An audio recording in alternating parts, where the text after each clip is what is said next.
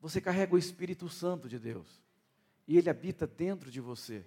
E, e quando você ouve o Evangelho de Deus, algo tem que acontecer dentro de você. Sabe quando você está comendo uma comida com alguém que gosta de comer? E dá até fome quando você vê essa pessoa comer?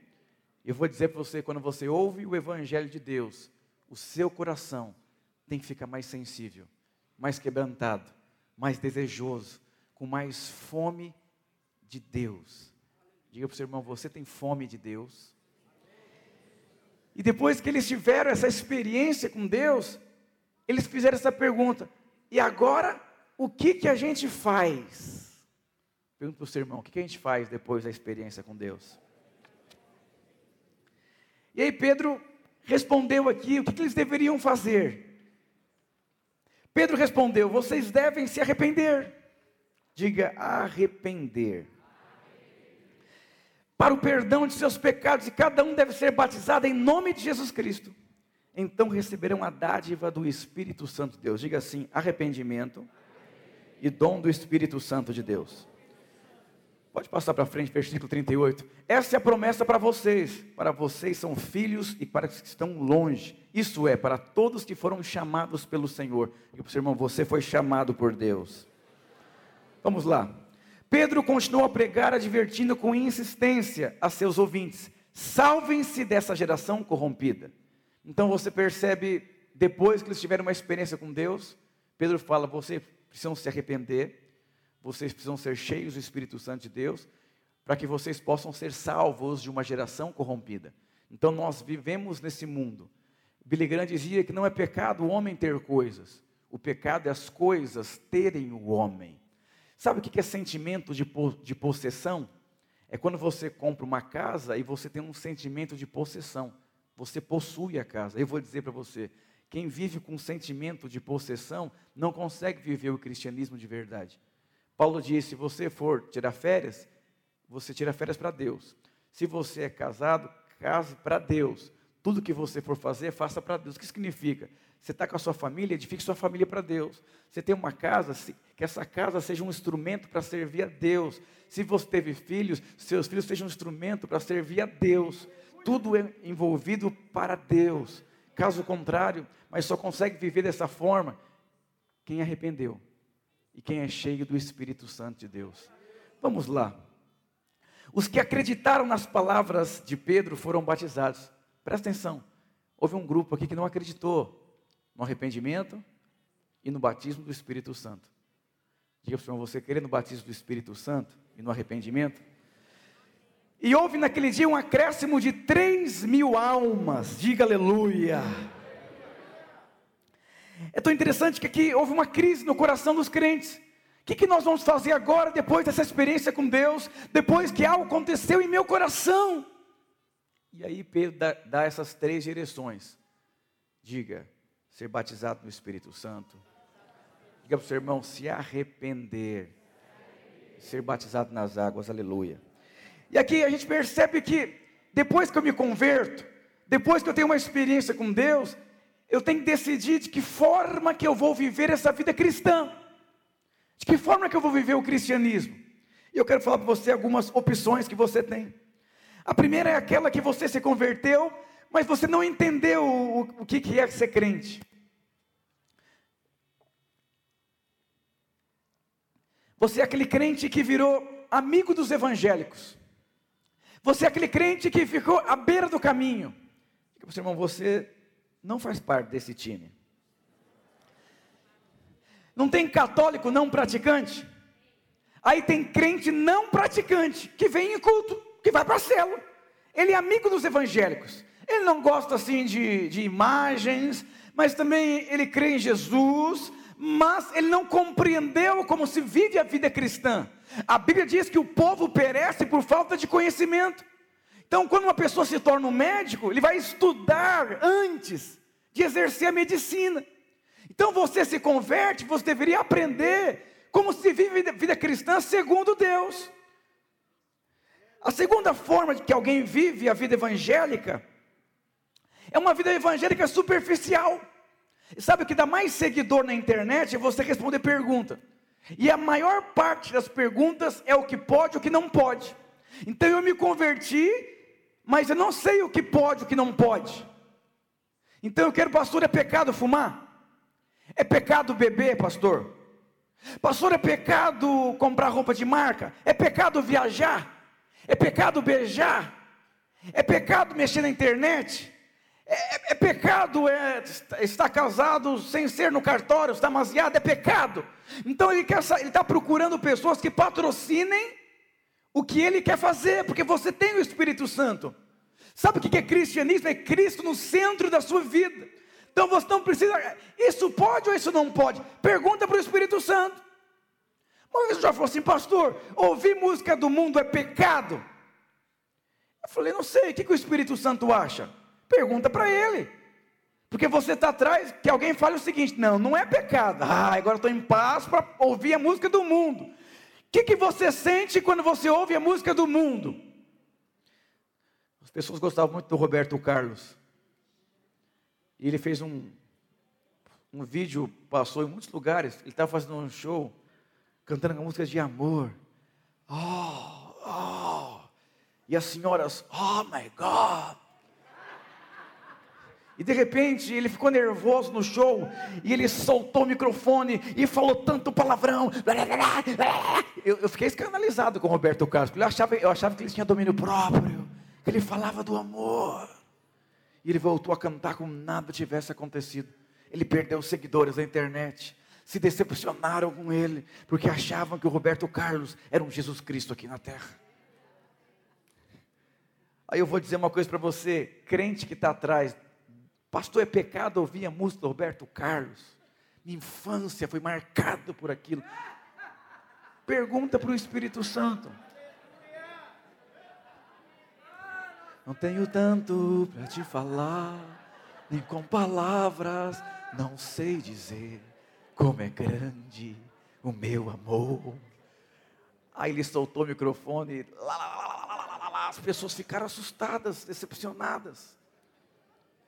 Eu vou dizer para você, quando eu me converti, eu fui tão cheio do Espírito Santo. Presta atenção, sabe como aconteceu essa conversão aqui? Primeira coisa, arrependimento, nojo do pecado. Segunda coisa, eles foram cheios do Espírito Santo e os seus corações se compungiam. Quando me converti, eu trabalhava como cobrador de lotação na minha adolescência. Então eu fiz um cofre lá em casa e juntava muito dinheiro. E uma pessoa que vive sem propósito, ela gasta um dinheiro dela também sem propósito. É celular que não precisa, é roupa de marca, mas não tem carro. É assim, né? é pizza quatro queijos, devendo aluguel para os outros. É uma vida assim misteriosa. E eu gastei todo o meu dinheiro para comprar CD do Zeca Pagodinho. Roberto Carlos não. Zeca Pagodinho, Exalta Samba, hip hop, era a minha vida. E quando eu me converti, eu vim de um sítio cheio de Jesus, eu cheguei na minha casa de manhã e eu coloquei o CD para ouvir. Quando eu coloquei o CD, sabe quando você come uma comida e, e Deus me disse: Isso não, não faz parte mais da sua vida. Eu peguei tudo aquilo e joguei fora. Todo o dinheiro que eu investi durante três anos. Pastor, quem que mandou você fazer isso? Ninguém. O Espírito Santo. A dádiva do Espírito Santo é um presente. Agora, quando você fica xingando na sua casa, xingando no trânsito, e o Espírito Santo não faz nada, não fica, entristece, tem algo errado dentro de você. De uma mocinha, uma adolescente, falou, pastor, eu estou sendo tentada por outra menina. Ela chorava muito. Eu falei, não preciso falar nada, o seu choro diz tudo. Isso é pecado. Ninguém falou nada para você chorar. É o Espírito Santo constrangendo você do seu pecado. Isso quer dizer que você é crente. Porque se você não fosse crente, nada estaria acontecendo dentro de você. Você quer criar filhos vencedores? Levem eles para Deus, porque o Espírito Santo fala. E quando você fala o que o Espírito Santo já falou, você pode ter certeza que tem transformação. Então, essa aqui é uma outra forma de viver, o que pode, o que não pode. Pastor, pode, não pode, pode, não pode, pode, não pode. Pergunta para o Espírito Santo. Ele é o seu amigo, ele é o seu companheiro. Nosso amigo Santo Espírito, venha aquecer os corações. Eu fiz um casamento de um jovem, muitos anos atrás, ele tinha muito problema com pornografia, muitas revistas pornográficas, e, e ele foi embora um dia para a casa dele, tão cheio do espírito, ele sempre perguntava: pornografia é pecado? Pode, não pode, sei o quê.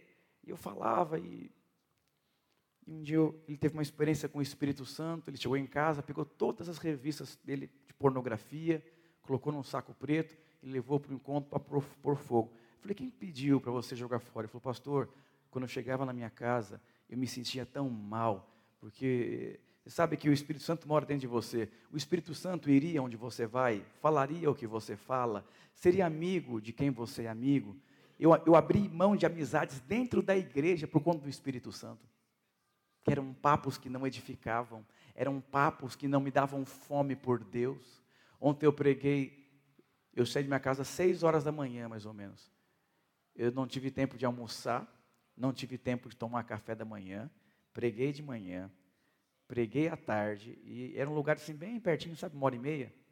Eu fui pregando, e eu preguei a última palavra. Cheguei em casa bem tarde, estou aqui animado. E um jovem de 25 anos falou: Pastor, preciso falar com você. Talvez vocês conheçam o Mateus, filho do Og. Ele vinha escondido para o culto dos jovens, porque ele só tinha 11, 12 anos de idade. E não, não pode, essa idade não pode vir no culto de jovens. Ele vinha escondido. E ficava lá atrás, assim, para eu não ver ele. Eu falava, vai embora, sua mãe vai brigar comigo. Porque tem mãe que briga com o pastor. Vai embora, vai embora. E ele falou, pastor, preciso te falar uma coisa. Que guardou a minha vida, a minha virgindade, foram os cultos de sábado. E eu não dormia de madrugada, sendo cheio do Espírito Santo, com aquilo que eu experimentava no culto. Isso me guardou. Hoje eu sou um obreiro. Hoje eu estou casado. A minha esposa está grávida e eu quero te agradecer. Eu vou dizer para você, quem fez o que, quem fez ele se guardar virgem? Quem fez ele viver uma vida cristã? Não foi a palavra, foi o Espírito Santo dentro dele que conduziu ele a guardar a vida dele. Então tem formas. Se você é aquele crente de o que pode, o que não pode, para com isso. O Espírito Santo quer te atrair, ele quer te conquistar, ele quer se mover. Uma vez uma mulher falou para minha esposa: Eu não quero me envolver no ministério infantil. Eu falei, Flávia, eu quero conversar com essa irmã. Eu falei, irmã, deixa eu dizer uma coisa para você. Por que, que você não quer se envolver no Ah, dá muito trabalho. Eu falei, você já perguntou para o Espírito Santo o que ele quer para você? Porque você tem três filhas. E elas estão crescendo.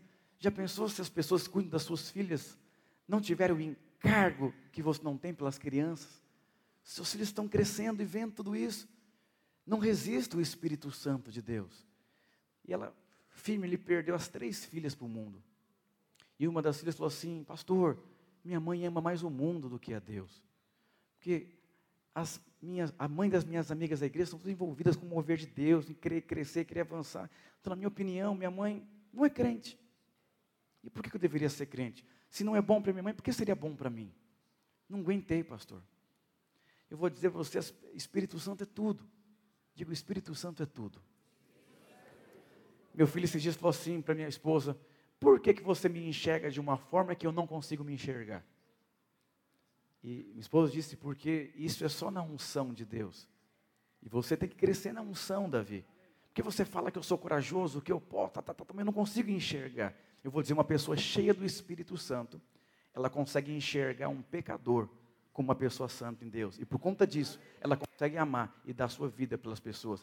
Você nunca vai conseguir ser um líder, ser um discipulador que não flui no Espírito Santo de Deus. Irmãos, tem dia que eu tenho vontade de matar pessoas, expulsar as pessoas, bater em pessoas. Isso é minha carne. Mas eu me volto meu espírito. Alguém já passou por isso? Membros. Aleluia. Glória a Deus. Aleluia. E aí, seu filho, você quer pegar ele no pescoço, mas é o Espírito Santo de Deus. Diga para o seu irmão, é o Espírito Santo de Deus. Então são formas, são formas de viver a vida. Outra forma de viver é uma vida misturada com o mundo. Eu estou misturado com o mundo, esperando coisas boas do mundo. Eu sou crente, mas eu vivo misturado com o mundo. Quando eu sou promovido, eu fico muito feliz.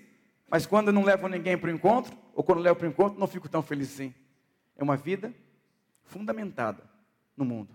O apóstolo Paulo disse: a sua esperança se resume somente às coisas dessa terra. Você é o mais infeliz dos homens.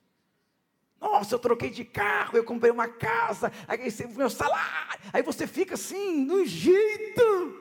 Mas quando não leva ninguém para o encontro, está tranquilo. Lembro na Cachoeirinha, primeiro encontro, foram 17 encontristas. Pessoal feliz, eu falei, não sei porque o pessoal está feliz com 17 encontristas. Chamei todo mundo lá em cima numa sala, mandei ele fogo. Foram 56 encontristas depois.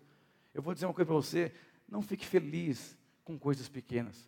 Seja grato a coisas pequenas. Mas pergunta para o Espírito Santo o que ele quer fazer na sua cela, o que ele quer fazer na sua rede, o que ele quer fazer na sua casa, o que ele quer fazer na sua vida. Agora, quando você está misturado com o mundo, você está ali vivendo como o mundo vive.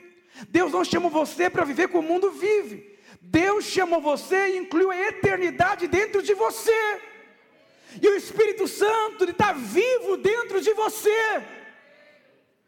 Se eu pegasse esse copo de água aqui limpo e colocasse 1% de veneno, você tomaria? Eu vou dizer para você: as coisas do Senhor são eternas, são muito melhores que essas coisas dessa terra. O carro passa, a casa passa, o seu corpo passa, tudo passa. A única coisa que não passa é aquele que faz a vontade de Deus. Outra forma de viver a vida cristã. Você entrou na vida cristã, mas você não quer ser discípulo de Jesus. Você acha que é muito duro. Ah, vou ter que negar minha vontade, eu vou ter que abrir mão da minha vontade para fazer a vontade de Deus. É onde entra os últimos dias que Jesus está às portas. Você vê milhares de pessoas na internet pregando filosofia, anulando o poder de Deus. Tem pessoas que têm milhares e milhares de seguidores, mas não tem poder não tem igreja edificada. Eu vou dizer uma coisa para você.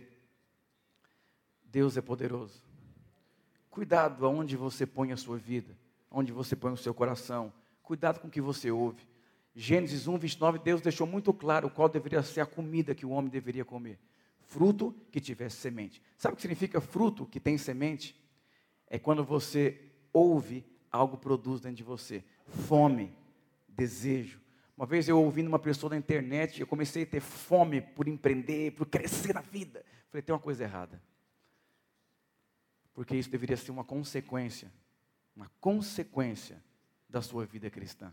A sua força, a sua energia deveria ser focada em fazer a vontade de Deus. E se a vontade de Deus para a sua vida é você ser rico, seja rico em paz. Seja um patrocinador da obra de Deus. As pessoas mais prósperas que eu conheço, dentro da igreja são as pessoas que eram muito generosas quando ganhavam um salário mínimo. Porque a questão não é o quanto que você ganha, é a generosidade que você carrega com aquilo que você tem. Então você percebe que eles foram compungidos. Por que, eles foram compungidos? Porque o Espírito Santo moveu no coração deles que eles estavam constrangidos. Agora estou preocupado. O que, que eu vou fazer com essa experiência com Deus? Para onde que eu vou? Quem que eu vou ouvir? De que forma que eu vou viver? A Bíblia diz que eles, foram, eles se arrependeram. Pastor, o que, que é arrependimento? É transformação de vida. É mudar a forma de pensar. É abrir mão da velha vida. É abrir mão dos vícios, da pornografia. Isso é arrependimento. É mudança de vida. E quando você muda de vida, você se esvazia de si mesmo. E quando você se esvazia de si mesmo, o Espírito Santo, ele enche a sua vida. Quanto mais cheio de si, menos de Jesus você tem na sua vida. Quanto mais carne, mais você quer se justificar que você é bom, que você pode, que você está certo, que erraram comigo, o pastor errou, o obreiro errou, o discipulador errou, minha filha errou, o mundo errou, o Bolsonaro errou. Quanto mais carne, mais você quer se justificar. Quanto menos carne, mais Cristo vão ver na sua vida. Diga para o seu irmão que Cristo se manifeste na sua vida.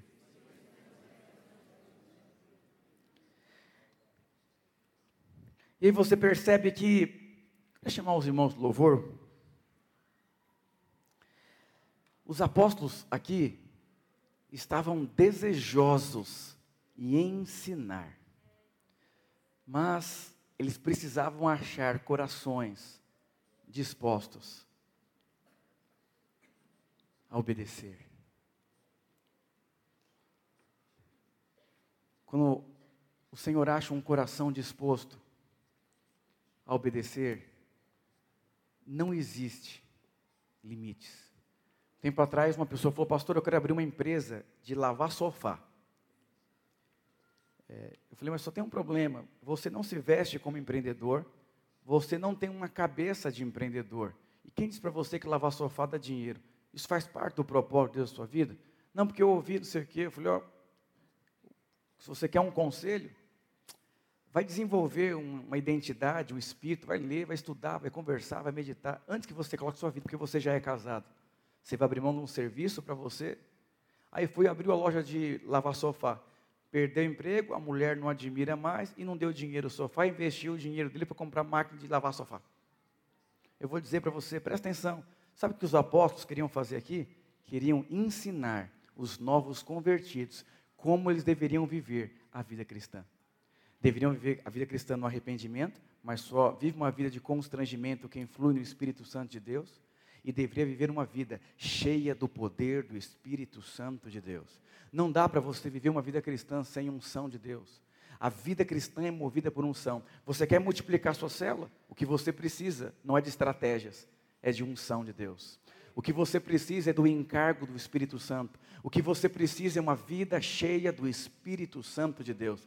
A Bíblia diz em Deuteronômio capítulo 34 que Moisés morreu com 120 anos de idade. E duas coisas aconteceram com ele. A Bíblia diz que o seu vigor não se abateu. Ele era um homem de 120 anos, com o vigor de um jovem. E a Bíblia diz que os seus olhos não se escureceram. Sabe o que isso significa? Moisés via a Deus face a face. Presta atenção, o seu vigor, ele está ligado à sua visão. Quando você enxerga o que Deus quer fazer, Deus te dá força, unção para você fazer. Eu vou dizer, a unção, ela move os céus e move a terra. A unção produz provisão financeira. Uma irmã precisando de dinheiro, desempregada, surgiu uma vaga para passar roupa. Ela falou: Deus, é a única coisa que eu tenho. Eu vou entregar o meu currículo. E estavam precisando, por causa de demanda. E ela foi contratada, ela começou, ela orava de manhã: Senhor, me dá unção para passar roupa, porque eu não sei passar roupa social. E aquela mulher começou a passar roupa, e o patrão andava pelo galpão olhando, e o patrão olhou para ela e falou assim: Quem te ensinou a passar? O diabo disse para ela assim: Hoje vão descobrir que você nunca passou uma roupa e você vai ser demitida, sua mentirosa. E ela falou assim: Por quê? Ele falou assim: Preciso que você ensine todas as pessoas a passarem roupa da forma que você passa. Ela falou: Então, eu preciso te falar uma coisa. Eu nunca passei roupa na vida. A unção de Deus me capacita de manhã para passar roupa. Eu vou dizer para você, nós vivemos num mundo que as pessoas estão se autodesenvolvendo, achando que isso vai facilitar as coisas de fazer a obra de Deus. A obra de Deus é feita pelo poder de Deus. O apóstolo Paulo, segundo os teólogos, falava cinco idiomas. E tudo isso ele entendeu que não valia nada, mas que o fundamento era o poder do Espírito Santo de Deus. O Espírito Santo é tudo. Uma pessoa cheia do poder de Deus, ela frutifica, ela é conectada ao corpo de Cristo, ela quer se batizar, ajustar a vida dela, ela quer se envolver na obra de Deus, ela quer abrir a sua casa para a obra de Deus, ela quer colocar o seu dinheiro na obra de Deus, como esse vídeo aqui, quando ele entendeu o poder de salvar uma vida, eu vou dar tudo para salvar vidas. Deus veio não para te dar dinheiro, Ele veio para salvar vidas. Dia 12 vai começar o nosso jejum. Eu quero desafiar você a encher o seu coração de fome, de desejo, de sede, para que Jesus possa marcar a sua vida. Deixa eu contar uma coisa para você. Sabe quais são as células mais frutíferas? Desde quando começou a igreja videira? São aquelas que o líder é cheio do Espírito Santo. Não sei falar direito, mas estou fluindo no Espírito, encargo, desejoso, marcar a vida das pessoas, fazer a diferença, marcar a vida dos meus filhos, da minha esposa, servir aonde eu estiver. É isso. Isso é a vida cristã. Essa é a vi vida vivida pelo poder do Espírito Santo de Deus. É quando fala, Senhor, eu não sei fazer, mas eu preciso do seu poder. Eu não dou conta, mas eu preciso do seu poder. Me ajuda. E sabe que quanto mais fraco você é, mais você depende de quem te criou. Quando você pega uma família que tem filhos, um filho é muito inteligente, o outro é muito desenvolvido, mas de repente um filho é especial. O filho é especial. Então ele depende completamente dos seus pais. Ele vai ter mais favor do pai, mais amor do pai, mais investimento do pai. E eu vou dizer, tem muitos tipos de filhos de Deus. E quando Jesus começou o seu ministério, sabe que o Senhor disse: Você é meu filho. E eu quero que você lembre de uma coisa: Eu tenho todo o meu prazer em você. Em outras palavras, nunca saia da posição de ser especial para mim, porque você é especial para mim. Quem você é? Porque se você é um filho que você entende, o que é ser especial? É entender que você não dá conta, que você não sabe, que você precisa de Deus, que você precisa de um colo para você se sentir seguro. Tem uma mãe aqui da igreja que a filha é adolescente, acho que tem 14 anos. Essa menina começou a pregar o evangelho na escola. Ela começou a sofrer bullying. Ela chegou em casa chorando. O que você faria como mãe? Pergunta para o seu irmão: o que você faria se você fosse a mãe dessa adolescente? Ela falou: Mãe, eu não quero mais pregar, me zoar, a escola inteira tocar som de mim. A mãe disse: Enxugue as lágrimas, filha. Comece a orar em línguas, junto com a mamãe agora. Vamos nos encher do poder de Deus. E todos os dias de manhã, antes de você ir para a escola, nós vamos nos encher do Espírito e não pare de pregar nessa escola. Essa é uma mãe que não é misturada com o mundo você tem que ser uma pessoa que não é misturada com o mundo. O mundo passa. Tudo passa. Nós seremos tentados a parar, a desistir, a correr atrás da nossa própria vida. Nós somos como estrangeiros nessa terra. Quando eu fui para Portugal, eu falei: Deus, lugar tem nada a ver comigo cultura, tudo. E Deus me disse: Eu quero que você tenha esse sentimento no Brasil. Você não é brasileiro, você é um cidadão do céu. Diga para o seu irmão: Você é um cidadão do céu. Viva como o céu vive. Oh Espírito Santo de Deus nosso amigo Santo Espírito. Você é um filho especial, Ele te ama. Se você quer ser sensível ao Espírito, se você quer dar uma resposta, eu quero convidar você a ficar de pé. Se você quer aquecer o seu coração, flua no Espírito Santo.